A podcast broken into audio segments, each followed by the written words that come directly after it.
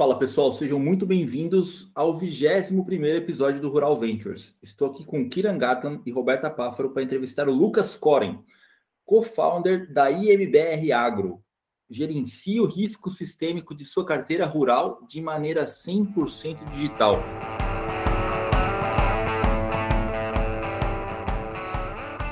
Lucas, muito obrigado pela sua participação. E um adendo aqui, o Lucas é exalquiano. E eu não vou perguntar o apelido, vamos deixar para depois. Lucas, muito obrigado. Boa tarde, Kira. Boa tarde, Roberto. Tudo bem? Boa tarde, tudo bem? Bem-vindo, Lucas. Boa tarde, bem-vindo, Lucas, para o nosso bate-papo aí. Não, obrigado, Fernando. Obrigado, Kira. Obrigado, Roberto. É um prazer estar aqui com vocês. Maravilha, Lucas. Pode me chamar de Rodrigues, que Fernando, só minha mãe aqui me conhecia sobre esse nome. Também não é um apelido do Exalc, mas é meu sobrenome mesmo. perfeito, perfeito. Show de bola, Lucas. Obrigado pela sua participação. E eu gostaria de começar perguntando quem é Lucas Coren, que chegou até aqui agora e fundou a MBA, MBR Agro. E quais foram os principais desafios para o Lucas chegar aqui nesse momento até hoje? Não, legal, Rodrigues. É, essa pergunta é muito bacana. Eu acho que a, a, o início da resposta vem como um cara que gosta muito da agricultura e gosta muito de avaliar a agricultura pelo que ela realmente traz para o nosso país e para o mundo, que não é só a questão econômica ou a questão social, mas sim essa presença em termos de segurança alimentar.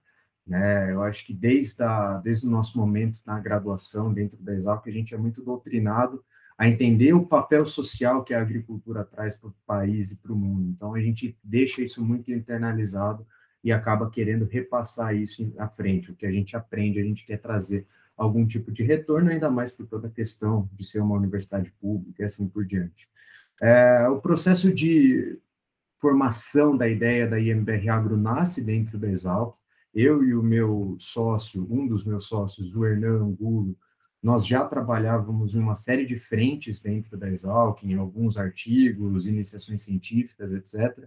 Até que no último ano, no último semestre, mais precisamente, a gente veio, eh, a gente assistiu uma apresentação do Dr. Roberto Rodrigues, que era da cadeira de agronegócio da, da universidade, e ele bateu muito na tecla da importância do desenvolvimento tanto de um mercado financeiro voltado para o agro, um mercado financeiro bem desenvolvido, quanto do mercado de seguros agrícolas, né?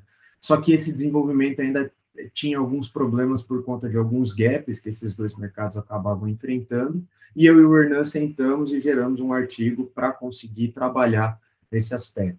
O artigo teve um respaldo acadêmico muito interessante. Naquela época eu trabalhava, eu era economista na ABIOV, que é a Associação Brasileira das Indústrias de Óleos Vegetais, e a gente teve a oportunidade de conversar com bastante gente que atuava no mercado para tirar algumas dúvidas em relação a problemas de fato. Né? E foi aí que a gente viu que, de fato, algumas assimetrias de informação que o mercado financeiro como um todo tinha em relação à agricultura acabava dificultando, acabava gerando alguns custos de transação elevados que impossibilitavam o bom desenvolvimento, seja do crédito no campo, seja do seguro no campo.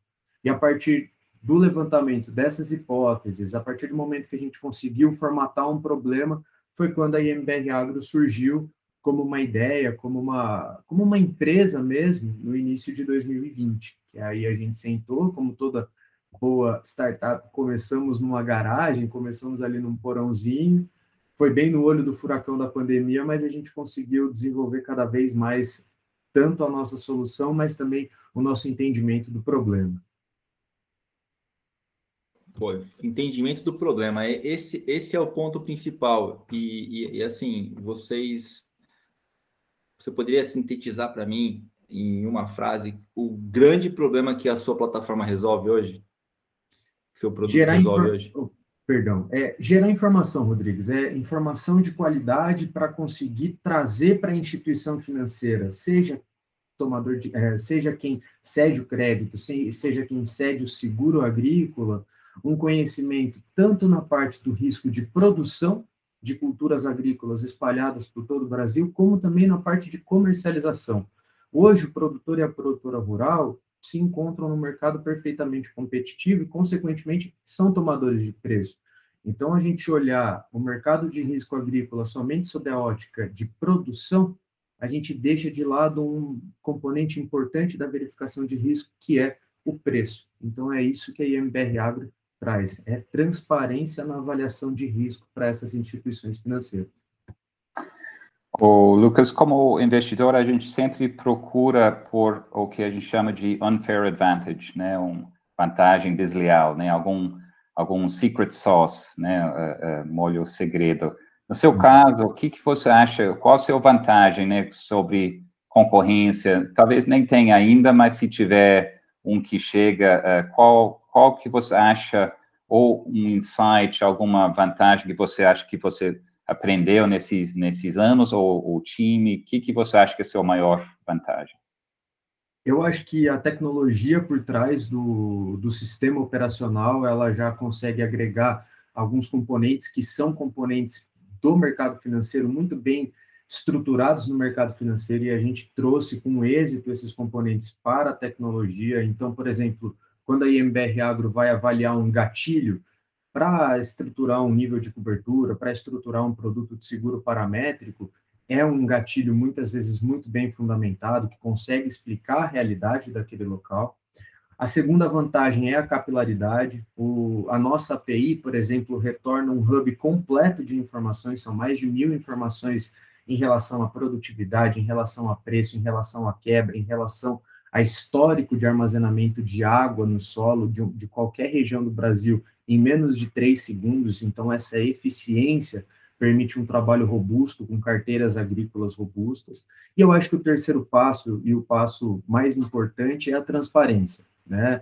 O IMBR, a nossa nota de risco, que de certa forma é o grande carro-chefe, permite o um entendimento daquele local de maneira simples. Você vai ter uma nota que vai variar de 0 a 100, sendo 0, 0% de chance de êxito, 100, 100% de chance de êxito. Então, quando eu consigo trazer esses três componentes, que é um componente técnico, um componente de eficiência e um componente de transparência, a gente entrega bastante valor para o nosso usuário, para nosso usuário. Aqui.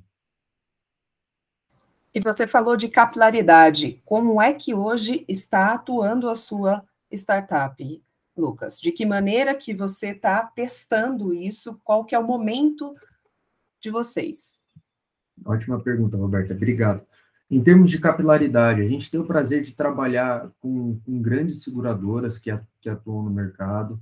É, e isso, por que, que é muito importante? Porque a gente consegue olhar literalmente do Oiapoque ao Chuí. Né? A, gente tem, a gente tem avaliações em apólices, por exemplo, da safrinha do milho que está para acontecer, acontecer agora, que vão desde o sul do país até o norte do país. Para a gente, isso é muito importante. Então, conforme a gente vai crescendo com essa capilaridade, entendendo a realidade de cada local, é aquele negócio. Por ser um processo de inteligência artificial, o nosso próprio sistema vai ficando cada vez mais delineado, vai ficando cada vez mais preparado para enfrentar as dificuldades que a agricultura enfrenta. Né? Eu preciso entender a realidade daquele local de maneira remota, para entregar esse valor para o nosso usuário. E aí a gente consegue fazer isso por conta dessa agilidade que o sistema traz. Entrando um pouco no detalhe aqui, Lucas, é, como que funciona a avaliação? Ela, é, o seu produto é um é, produto tailor-made ou ele é padrão, ele é igual para todo para toda a empresa que contrata? E aí vem uma outra pergunta já. Nosso foco aqui é sempre B2B, né? O, trabalho, o, o seu produto ele é para B2B, né? E, é. e, ele é padronizado ou ele é tailor-made? Perfeito, Rodrigues. É, o, a IMBR Agro ela tem uma lista de produtos. Né? Esses produtos, muitas vezes, a gente faz questão de enquadrá-los de acordo com a necessidade, de acordo com a demanda dos clientes. Então, dando alguns exemplos, a gente tem produtos mais completos para auxiliar uma seguradora em um processo de subscrição. A gente tem produtos de monitoramento, então, veja que são algumas diferenciações, principalmente em termos de período da tomada de decisão, mas que, consequentemente, geram algumas diferenciações de produto. Mas nós também temos algumas gamas de produtos vinculados a estudos especiais. Por exemplo, uma broker precisa montar um produto para uma determinada trade e, consequentemente, precisa filtrar essas informações com base na API da IMBR. E aí a gente faz todo esse trabalho de inteligência em cima das informações que foram geradas. Mas o mais interessante é que, por mais que ele tenha essa pegada tailor-made, é um tailor-made muito vinculado à, à, à, lista de produto que já existe, né? Então a gente consegue fazer pequenas modificações para se adequar à realidade daquele cliente e, consequentemente, entregar valor para eles. Ô, Lucas, eu queria que você fale um pouco sobre o, o time, né, do IMB Agro. É, como é que vocês se conhecerem? São quantos? Quatro uh, uh, empreendedores, né, founders. Uh, como é que vocês, qual a dinâmica do time, né? Como é que vocês trabalham e se o Covid né, impactou isso ou, ou se de forma positiva ou negativa e, e fala um pouco desse, desse parte, né, tão importante. Legal, Kira.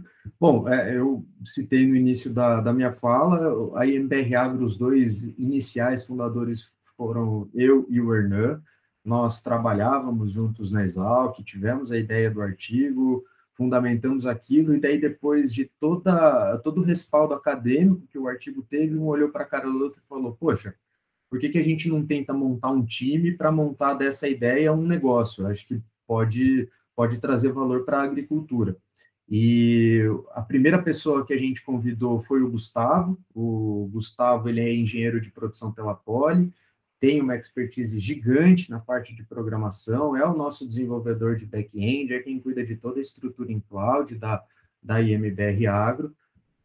Conheço o Gustavo faz mais de 20 anos, de longa data, a gente tem uma relação muito boa. E quando a gente apresentou para ele a oportunidade, ele ficou muito entusiasmado, veio fazer parte da, da equipe também. Depois do Gustavo, nós temos um colaborador que é um parceiraço nosso, é o Luiz Fernando Sátulo, foi nosso professor Nesal, que a gente conseguiu mostrar para ele que existia um, um, um, trajeto muito bem traçado com as ideias da IMBR Agro. Ele veio trabalhar conosco, hoje ele é o nosso desenvolvedor de front-end, é quem faz todas as modificações dos nossos produtos para entregar esse valor para o nosso usuário. E depois o Felipe. O Felipe também é exalquiano, conhecido nosso da Gloriosa, e é quem cuida de toda a parte de promoção da IMBR Agro, seja na parte de mídias sociais, seja na parte de qualquer estratégia de marketing que a empresa tenha. Eu acabo atuando no desenvolvimento do algoritmo como um todo, desenvolvimento da metodologia do, da tecnologia que a gente está disponibilizando para o mercado, e o Hernan cuida da parte mais difícil, vamos falar assim, que é a parte tanto de administrativa, a parte legal da IMBR Agro. Então, a gente conseguiu montar com essas cinco pessoas um grupo bem conciso, um grupo multidisciplinar, que apesar de todo mundo fazer um pouco de tudo, isso é normal na vida do empreendedor, é bem direcionado para a gente conseguir trabalhar com as demandas que aparecem com bastante agilidade. Esse é um, um, foco que a gente tem bem instaurado, porque a gente precisa provar o nosso valor, independentemente do, do momento que nós estejamos. E em relação ao Covid, Kiran, para a gente não foi um problema, porque, como eu comentei, no início da trajetória da IMBR Agro, a gente ficava num porãozinho, o meu tio tem um, um um consultório médico aqui em Piracicaba, no centro da cidade, e ele cedeu para a gente um porãozinho do consultório, eu e o Hernan ficávamos lá. Por conta da pandemia, cada um acabou ficando em casa, mas conforme outra, as outras partes do time vieram, a gente sempre soube lidar muito bem com esse modelo remoto de trabalho, sempre foi algo muito bem desenhado aqui. É claro que conforme a onda foi abaixando e a gente foi entrando em alguns outros hubs, tanto aqui em Piracicaba quanto em São Paulo, nos auxiliou bastante por conta da visibilidade, por conta da possibilidade de conversar com novos parceiros e assim por diante. Mas, em termos de fluxo de trabalho, a gente conseguiu lidar muito bem com o modelo remoto.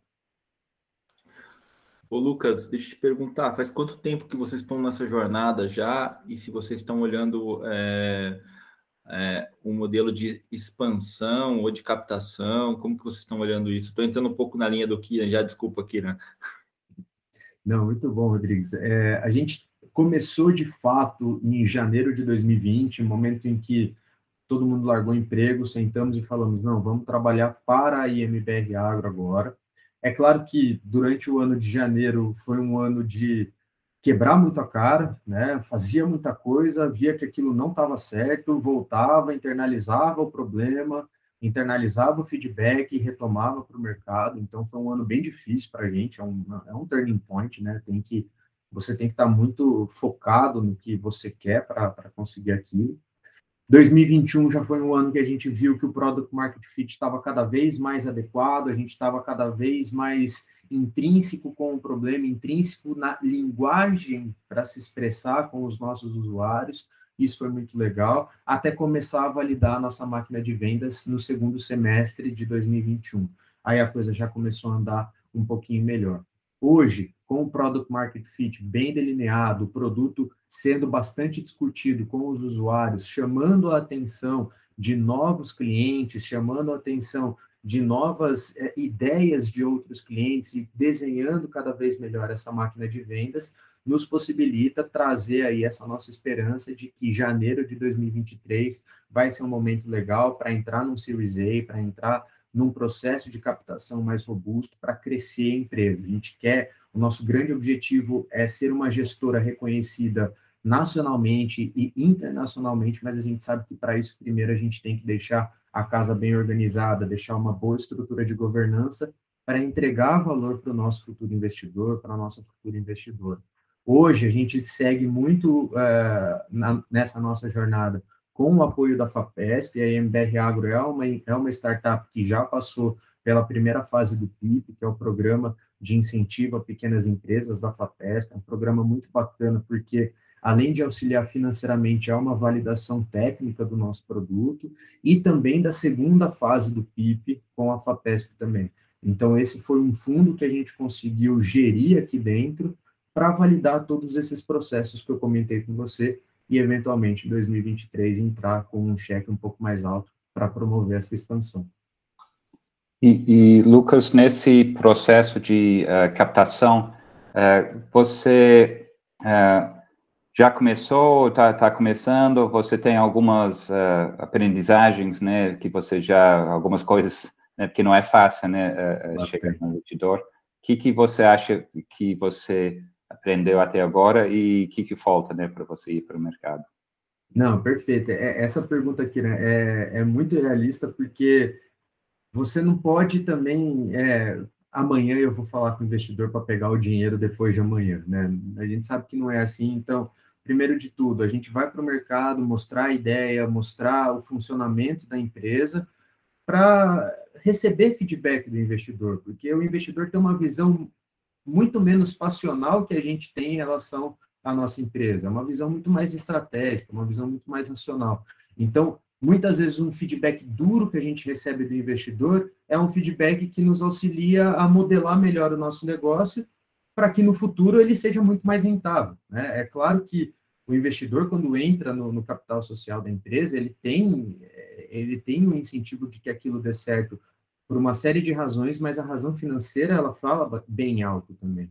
Então, dessas nossas discussões com investidores, que são várias, seja com um grupo de anjos, seja até mesmo com fundos, uh, a gente aprendeu muito. E eu acho que o que mais nos auxiliou, o que mais foi é, é, forte que a gente internalizou a duras penas foi na parte de modelagem de negócio. É, antes a gente tinha um modelo de negócios que, na nossa opinião, era rentável, era escalável, mas aí com poucas perguntas e com poucas aproximações, os investidores, as investidoras conseguiram mostrar que na realidade não. E aí a gente vem para dentro de casa, tenta rearranjar a empresa, faz alguns testes, vê a viabilidade, vai para o mercado, entende que aquilo é viável e assim a gente vai construindo o quê? Uma empresa que tenha uma boa estrutura organizacional e que seja uma empresa rentável no futuro. No fim das contas, é, esse é o nosso grande objetivo para chegar na demanda desse cheque. E Lucas, diante desse desafio de empreender, porque vocês começaram a empresa em pleno Covid, então como, como que você enxerga essa, essa transição é, de um emprego que você disse que trabalhava como economista na Biov, vocês chegaram à conclusão, falou, agora a gente realmente vai é, desistir dos nossos empregos formais e vamos investir na nossa empresa. Como que foi essa decisão, esse momento, e qual foi o principal desafio na visão do empreendedor hoje? Olha, o, o, grande motivador, Roberta, foi o ou vai ou racha, né? A gente falou, pô, a gente tem uma boa ideia, a gente validou esse problema no mercado. Realmente, não é que a nossa ideia hoje é a ideia do bilhão de dólares, mas é uma ideia que tem muito a agregar em relação a esse problema. Então, poxa vida, vamos vamos com, com as garras, né? Vamos fazer acontecer. Todos ali tinham esse sonho de ter um negócio próprio, de serem empreendedores, então fazia muito sentido pelo momento que cada um estava vivendo. Mas se eu disser que a tomada de decisão em você ter um, como você comentou, um emprego formal, você ter a sua, a sua todo o seu toda a sua semana bem programada, foi algo que me deixou sem dormir por algumas noites, né? Porque sempre vem a cabeça, a equipe ali da, da, de onde eu trabalhava era uma equipe incrível, gostava muito do pessoal, o trabalho era muito legal, então você falar, pô, vou deixar tudo isso de lado para ir para um campo totalmente incerto, é algo que gera um frio na barriga. Mas aí você leva em consideração o momento e você leva em consideração a sua ambição, né? Você fala, poxa, eu tenho a faca e o queijo na mão hoje para conseguir colocar em prática e para conseguir colocar no mercado algo que eu acredito, algo que eu sei que pode trazer algum tipo de mudança para o bem. Então, vamos em frente. Foi isso que a gente levou em consideração para começar. Muito legal, Lucas. E deixa eu te perguntar uma coisa. É, por, por você estar tá comentando que é uma, é uma empresa, e, e, seu produto ele é um pouco tailor-made, como que você enxerga o seu produto no futuro? A, a, como que você enxerga a utilização desse produto no futuro? Ele vai ser muito mais parecido com, com rating, onde a empresa vai enxergar lá a IMBR Agro e vai ser falar assim, pô, é, já que esses caras estão validando, eu posso investir tranquilamente. Como que você enxerga o futuro da sua empresa, dado essa tecnologia que foi criada? É, Rodrigues, o carro-chefe de fato é o rating. É, a gente tem essa essa grande ambição de, de ser considerado uma agência de avaliação de risco, para fomentar de fato essa classificação. Hoje, algo que é feito muito no tete a tete, algo que é feito muito no feeling, ou algo que é feito muito na média.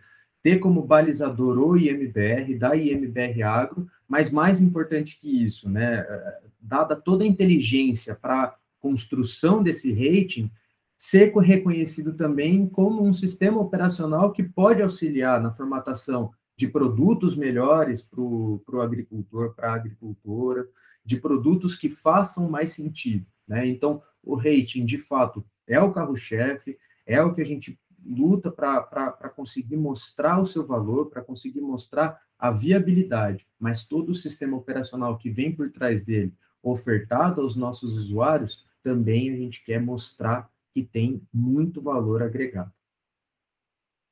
E deixa eu te perguntar um outro ponto aqui, Lucas. É, você enxerga o seu modelo de negócio, o seu produto como uma plataforma é, que pode ser um white label para que outras empresas possam utilizar esse modelo de negócio e você ganhar escalabilidade no, no, no business? Ou você enxerga que é, é importante e necessário que a MBR apareça sempre como a, a, a, o carro-chefe a prioridade lá dentro?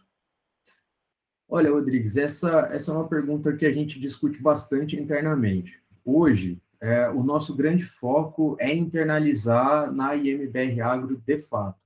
Não que isso queira dizer que é, ser um white label nunca foi cogitado ou não está nos nossos planos, mas trazer essa internalização para a equipe, a gente acredita que seja até uma forma de é, credibilidade no que está sendo repassado, né? Eu acho que é uma informação muito sensível. Quando a gente trabalha com essa formatação de produtos, quando a gente trabalha com essa parte de classificação, você tem uma responsabilidade quase que social em relação àquilo, porque muitas vezes, se você não estiver trazendo algo realista para um determinado produtor, para uma determinada produtora, você pode dificultar a vida deles, pode dificultar a vida dela. Então, a gente gosta de ter a coisa bem controlada, para até mesmo trazer um componente de governança, não só da empresa, mas também do valor que ela gera. Então, é um pouquinho, a gente fica entre a cruz e a espada, né? Claro que focar no white label nos traz escalabilidade, nos traz crescimento, mas aí a gente tem um pouco de receio em perder um pouco desse, eu vou chamar de controle, apesar de não ser bem essa palavra, mas acho que é o que expressa melhor o que eu estou pensando. Não, entendi. Mas um, uma, um, uma pergunta mesmo com curiosidade. Uhum. Como que você enxerga é, esse, esse rating da propriedade ao longo prazo?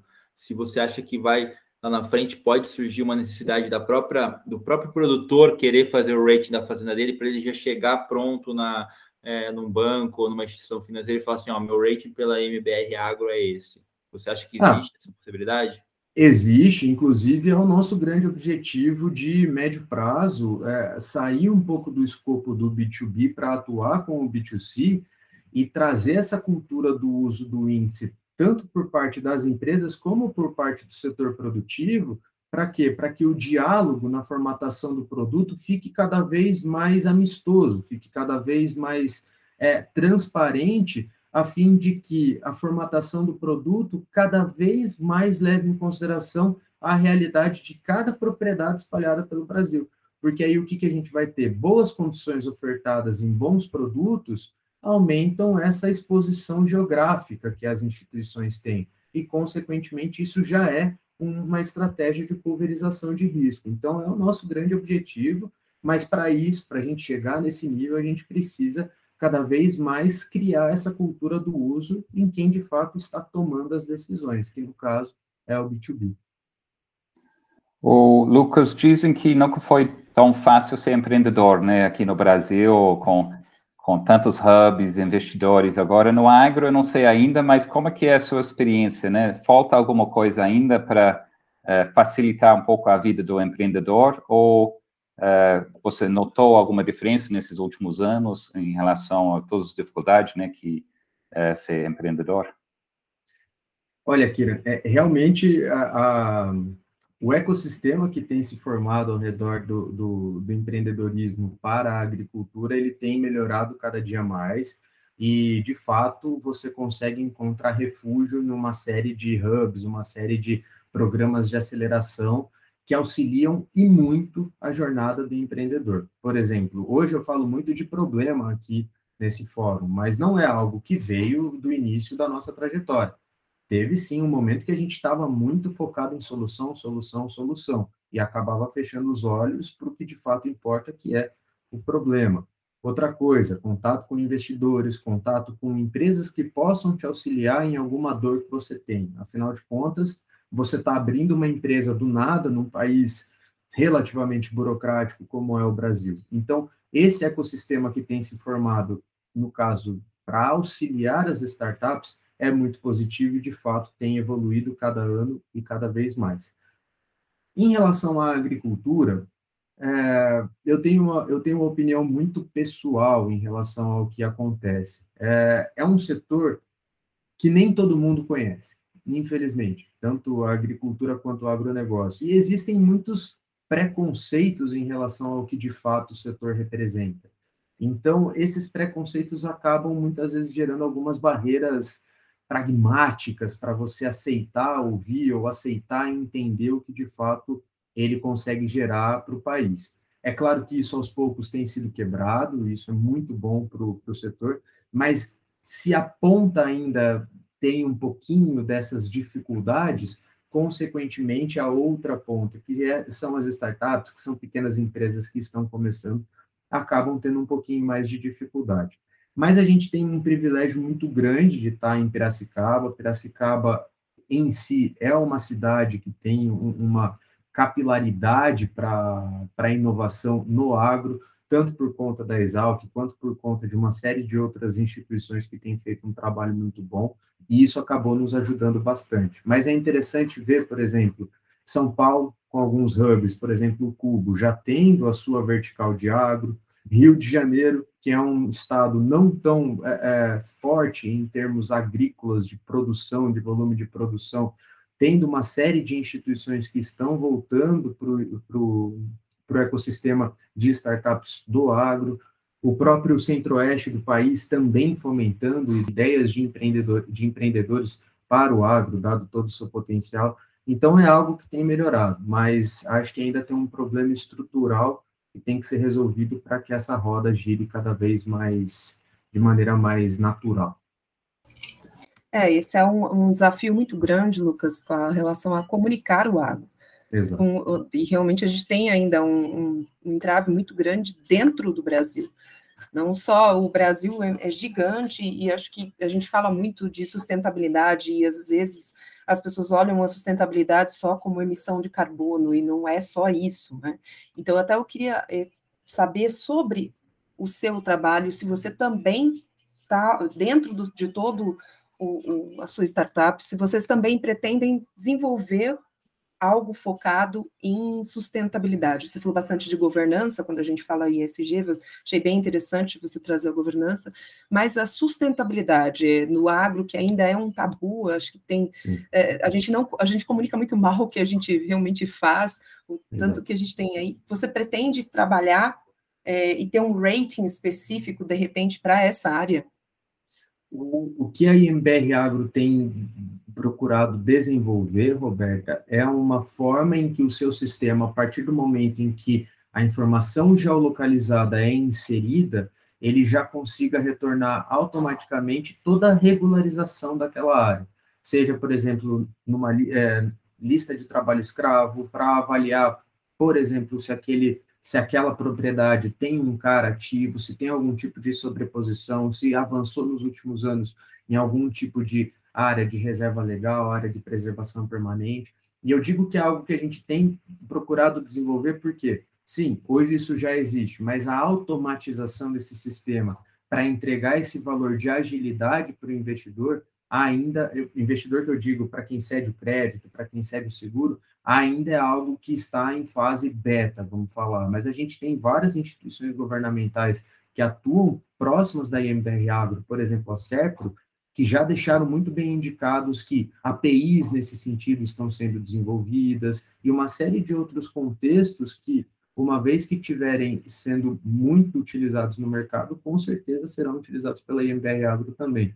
Eu acho que isso não é nem para agregar valor ao serviço da empresa, mas sim para conseguir comunicar e para conseguir bonificar todo produtor e toda produtora que respeite o seu, o seu ambiente de trabalho, que é o que de fato é feito hoje mas infelizmente alguns poucos têm muita luz sobre eles e é o que acaba sendo repassado em frente. Né? E você vê essa ferramenta como também é, possibilitando, facilitando emissões de fiagro, auxiliando o mercado de capitais. Você hoje você já olha algo nesse sentido que você possa é, coordenar esse tipo de, de ferramenta com o mercado de capitais? Com certeza, com certeza. Inclusive, o, o, o Fiagro é, é algo que a gente olha e olha muito aqui dentro. Existe um, um processo em que ele está sendo desenvolvido para estar tá cada vez mais pulverizado na, no, no, no, mercado de capitais brasileiro, mas é algo que a MBR Agro olha e olha com muito carinho para conseguir fazer parte desse negócio, porque é um negócio muito importante para o agro nacional, sem dúvida. Lucas, é, eu queria perguntar para você, cara, qual, qual é o grande propósito da MBR Agro no contexto total? O que, que vocês imaginam que é o propósito que faz você e seus sócios levantarem cedo e ficarem todo final de semana batalhando, trabalhando para fazer com que esses, essas tecnologias é, que estão ainda hoje incipientes é, aconteçam em todo esse nosso território que é imenso, né? Então eu queria entender um pouquinho do grande propósito de vo vocês, principalmente, né? E que vocês querem para a empresa no futuro. O nosso grande propósito, Rodrigues, que faz a gente acordar de manhãzinha e passar um bom tempo nisso, é auxiliar o mercado financeiro na democratização dos produtos, ou seja, pulverizar, permitir que o agricultor e a agricultora acessem seguro, acessem o crédito, tudo isso a um preço justo. Para quê? Para que a renda seja mantida no campo, seja convertida em novas tecnologias pelo campo e o campo continue produzindo em cada vez menos espaço e cada vez mais promovendo segurança alimentar, tanto para o Brasil quanto para o mundo. Esse é, o, é, é, é, é por isso que a gente trabalha. É para promover, no fim das contas, manutenção de renda no campo. E para isso, a gente coloca os nossos objetivos de futuro, que foi como eu comentei com você. Focar muito na utilização dos nossos resultados, na utilização do nosso hub de informação por parte do mercado financeiro, criar essa cultura do uso da informação pelo mercado financeiro, trazer essa solução para o B2C, para o produtor, para a produtora, para promover esse diálogo, para promover essa aproximação do mercado financeiro, do mercado de capitais com o campo brasileiro. Esse é o nosso grande objetivo como startup, como empresa. Bom, a gente está chegando quase ao final aqui do nosso nosso bate-papo, Lucas, e agora, até como o Rodrigues falou no começo, a gente quer saber aí qual que é o seu apelido exalquiano, que afinal de contas a gente sabe é. que todo exalquiano tem um. Conta pra é. gente.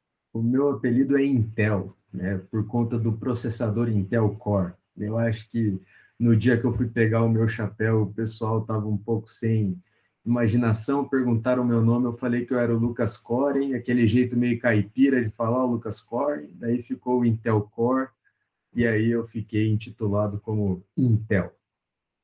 Intel é um, bom apelido, não é, Fer? Pelo, pelo que a gente sabe da, da Exalc, de, dos que existem, numa, realmente esse não é tão ruim.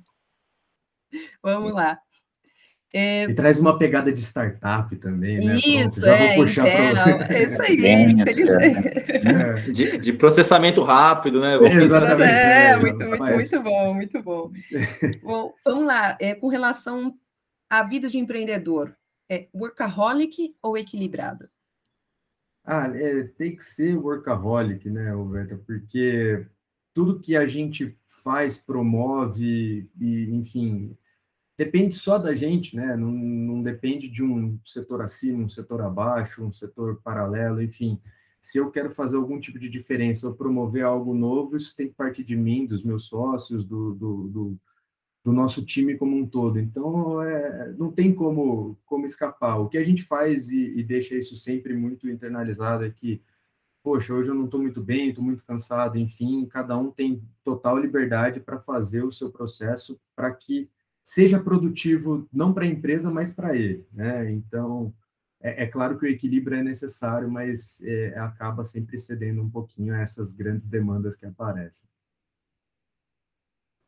Horário de lazer. Lazer para você assistir um futebol e tomar cerveja com os amigos, ou é aquele de descanso, é, de realmente ficar com a família? Como que é o horário de lazer, Lucas? É, eu tenho um, eu tenho um problema que nos últimos seis, sete anos não tem sido mais um problema, que se chama Sociedade Esportiva Palmeiras. Eu sou muito palmeirense, gosto muito desse time, então quando o Palmeiras joga, realmente eu preciso parar e, e focar naquilo, porque eu já sei que se eu não parar, eu não vou prestar atenção em mais nada que eu estou fazendo. Então, brincadeiras à parte, né? É, é claro que eu gosto bastante de. Tenho um grupo de amigos que realmente nos, nos, apoiam bastante, então sempre estar com eles é muito importante, mas o momento com a família para descansar e focar só naquilo, abaixar um pouco a frequência para voltar com tudo também faz parte do, do nosso dia a dia. Palmeirense, olha só. É. Vou, então somos. A, a, gente logo tem aí um derby, né? Palmeiras e, e Corinthians. Sou, sou corintiana aí. Eita. Então, Ainda bem lá. que foi no final que eu falei. Ainda bem que foi no final. Tá tudo bem, tá tudo bem. A gente está aqui falando de startup, não tem problema.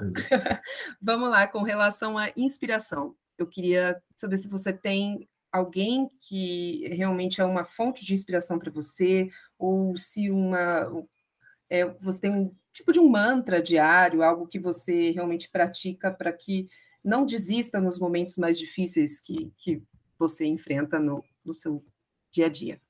É, vai parecer muito clichê o que eu vou falar agora, mas o, é, eu tenho grande inspiração no, no, meu pai e na minha mãe. Foram duas pessoas que saíram muito de, do nada e conseguiram construir uma trajetória muito bonita é, é em relação à profissão que eles têm. Então, isso é, me motiva muito, porque quando eu era pequeno, eu sempre os vi acordar 5 horas da manhã, sair para trabalhar às 6 e passar a me buscar na escola às 7 da noite. Então, isso mostrou para mim que não existe nenhum tipo de retorno para você se não for a partir de trabalho duro, se não for vestindo a camisa, a camisa do que você faz e, e promovendo algo novo.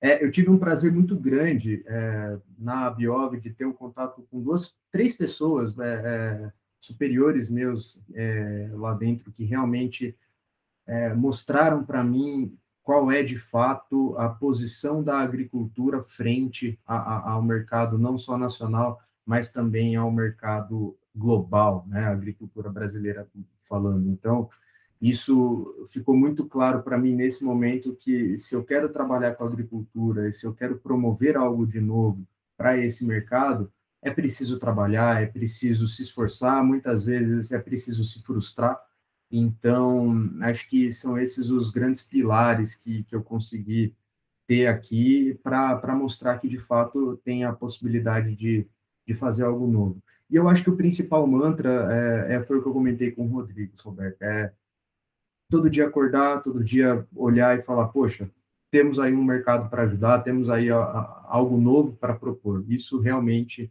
faz parte do nosso dia a dia, porque a gente tem que se apoiar em alguma coisa. Caso contrário, é, cansa, estressa, fica bravo, e aí o trabalho acaba não sendo desempenhado da melhor forma possível. É o propósito, né, Lucas? Exatamente. A gente tem que ter esse, esse propósito muito firme, que é na, na via do, do empreendedor aí.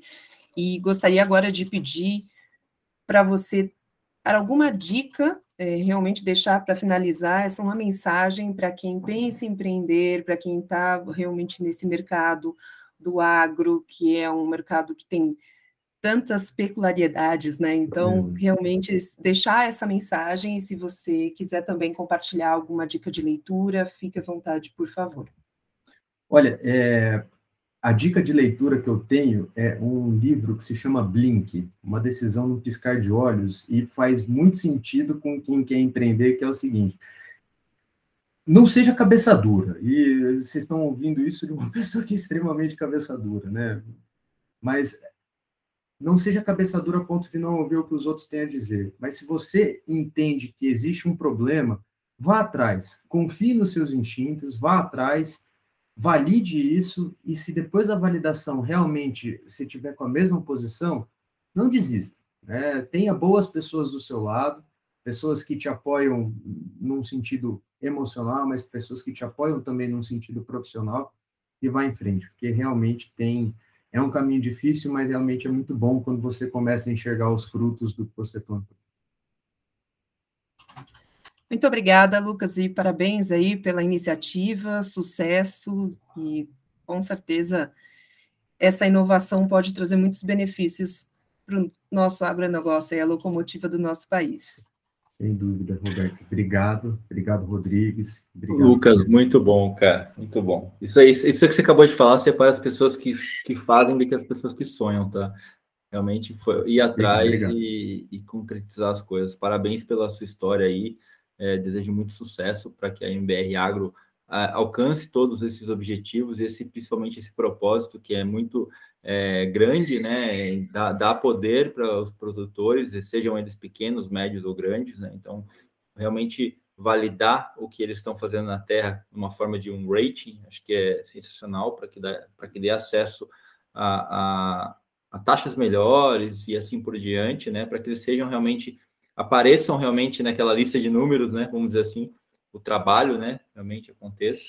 E gostaria de agradecer todos os nossos ouvintes e amigos e aproveito esse momento para que nos sigam no Instagram, ruralventures_br e na sua plataforma de podcast preferida. Pessoal, muito obrigado. Vamos para a próxima.